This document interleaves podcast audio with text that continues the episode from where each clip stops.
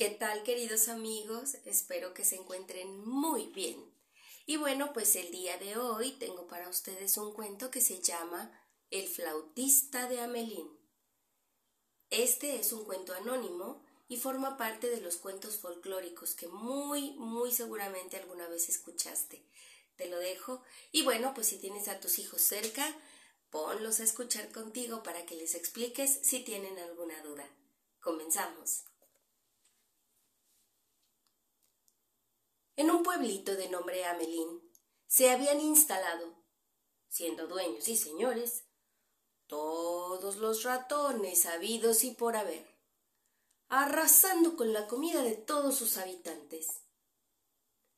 Esto se debía a que Amelín estaba dirigido por una reina muy tacaña, que no quería hacer ningún gasto para poner remedio a la invasión de ratones.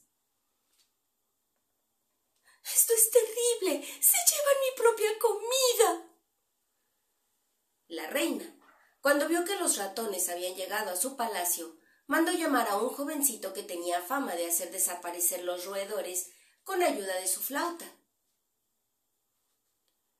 Yo, reina de Amelín, te prometo una bolsa de oro si consigues librarme de esos comequesos. Contestó el muchachito, haciendo sonar su flauta. Los ratones, hechizados por el mágico sonido, la siguieron hasta el río cercano, donde todos subieron a una balsa y se perdieron en la distancia.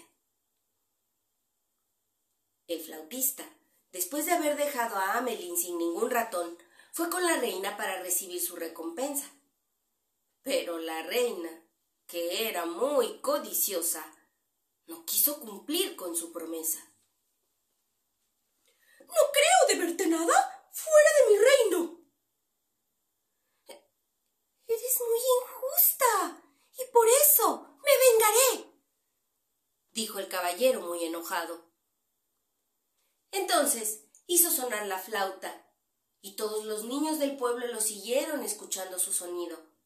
Se los llevó a una montaña y los encerró en una gran cueva desconocida por todo el mundo.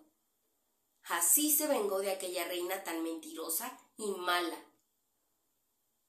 Pasaron varios meses y Amelín se transformó en un pueblo triste, sin las risas y la alegría de los niños. Hasta las flores tenían el color pálido de tanta tristeza. Todos los padres de los niños marcharon juntos al castillo para reclamarle a la reina, pidiéndole que pagara al flautista la deuda porque no querían quedarse sin sus amados hijos.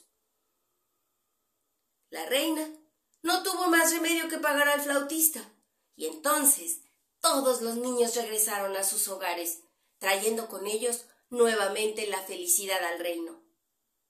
Desde ese momento, aquella reina cumplió sus promesas.